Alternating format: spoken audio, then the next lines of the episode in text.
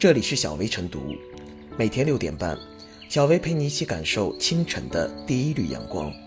同步文字版，请关注微信公众号“洪荒之声”。本期导言：近日，媒体报道了多地出现中小学小卖部招租金额过大的现象，引发社会舆论关注。与此同时，教育部联合国家卫生健康委员会等四部门印发的《营养与健康学校建设指南》，在不少中小学教师、家长中引起讨论和注意。其中一个焦点就是该指南明确，不得在校内设置小卖部、超市等食品经营场所。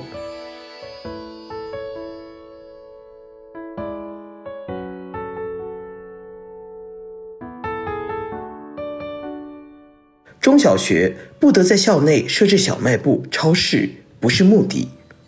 中小学的小卖部、超市承载了不少人的童年回忆。在这种背景下，不得在校内设置小卖部、超市等食品经营场所的规定一出，不出意外的引发了大量的关注和讨论。赞成者认为，这无论是对于遏制学校巨额招租现象，还是强化校园食品安全保障，都有积极意义。而相关规定的措辞。从此前的一般不得直接变为不得，也彰显了相关部门治理校园食品安全问题的决心。但是，对于小卖部、学生超市即将从中小学彻底消失一事，仍需要慎重。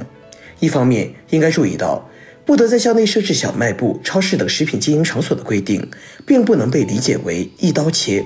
其在执行上的强制性未必如字面表达的这般强。教育部体卫艺司负责人就表示，指南是作为学校开展营养与健康宣传教育、合理膳食指导、创建健康氛围等相关工作的技术性文件，鼓励学校参与，不是所有学校强制性执行。但是，如要建设营养与健康学校，则应当依据本指南全面落实相关要求。这番补充说明释放了一个重要信息，即指南的效力。还是更多停留在鼓励倡导层面，相关要求只是建设营养与健康学校的硬性指标之一，而并非面向所有学校强制执行。另一方面，不得在校内设置小卖部、超市等食品经营场所，其最主要的目的是为了孩子的营养与健康，而并非反对校园内的小卖部、超市本身。那么，退一步言之，中小学校内的小卖部。是不是必然就与学生的营养健康形成冲突？实事求是地说，恐怕未必。比如，完全可以通过强化市场监管，对于中小学校内小卖部等经营场所的食品质量、产品来源等，做出更有效的把关，降低可能存在的问题食品对学生健康与营养的威胁。应该看到，中小学生营养健康的保障是一个系统的工程。很难毕其功于一役。比如，学校没有了小卖部，学校周边的小卖部要不要规范？又如何规范？学生去不了小卖部，学生食堂能够满足孩子在营养、健康和口味上的综合需要吗？家庭给予孩子的零食又真的能够百分百体现营养与健康吗？由此可见，中小学生的营养与健康呵护需要多个环节的配合，单纯在某一个方面发力。未必能够起到应有的效果，也未必就是最优解。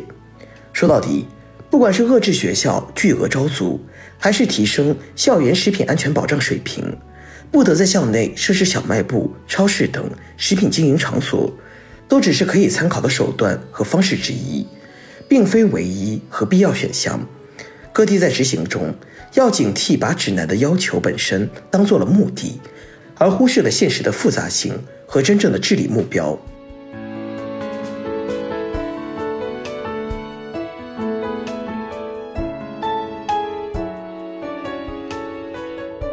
校园小卖部退出后，学生合理需求要被看见。国家有关部门出手对校园小卖部进行整治，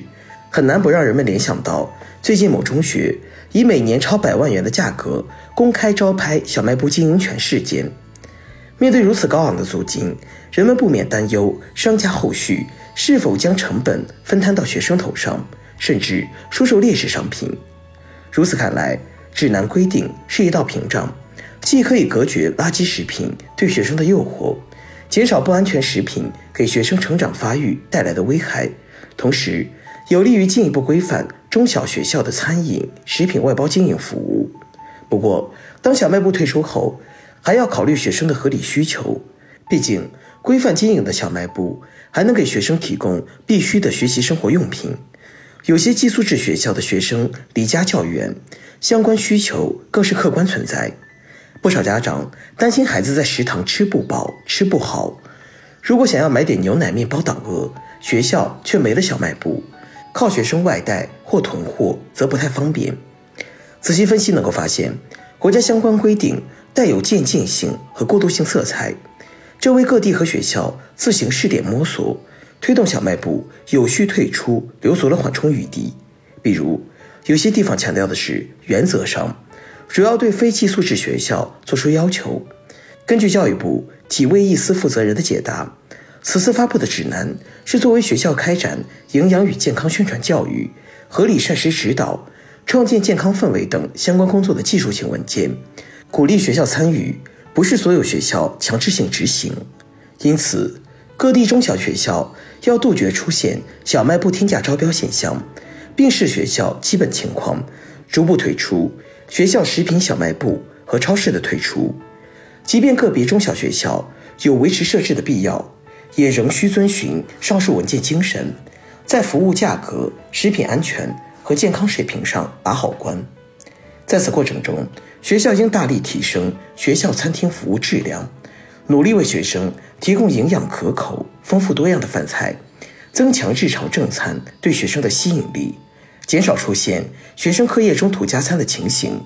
减轻对其他包装或者速食食品的依赖。此外，想要把垃圾食品清理出校园，还要加强周边环境治理，与家长教育同步发力，形成社会共治的良好局面。此次指南。强化了对学校健康教育、膳食营养保障等方面的指导。教育部有关负责人提到，如要建设营养与健康学校，则应当依据本指南全面落实相关要求。指南第七条也规定，将营养与健康学校建设纳入到工作规划，并提供人员、资金等保障。这对各地学校改进提升学生营养健康工作是一种激励和鞭策。需要注意的是。在推进落实相关指标过程中，不能操之过急、过于功利，要始终牢记以服务学生为本。毕竟，学生的营养健康权利是否得到充分保障，才是检验学校营养与健康建设水平的最终标准。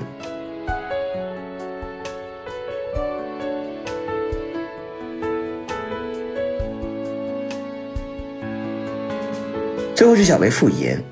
校园小卖部看似不起眼，实则利益可观。一些校内小卖部凭借一家独大的垄断优势，把下课后肚子空空的小馋猫当成了待宰的羔羊。所售商品价格高于市场不说，还夹杂着不少三无食品甚至问题食品，给孩子们的身心健康带来危害。因此，关掉这些小卖部的小门，确实能在一定程度上守好校园健康安全的大门。不过，守好学生营养与健康的关子，不能全靠堵住校内小卖部的口子。学校食堂菜品的合理搭配与高质烹调，学生的健康饮食习惯养成，家长营养理念的悉心指导，解决好诸如此类满足学生正常需求的问题，真正实现对学生营养健康的全生命周期、全过程管理，祖国的花朵才会茁壮成长。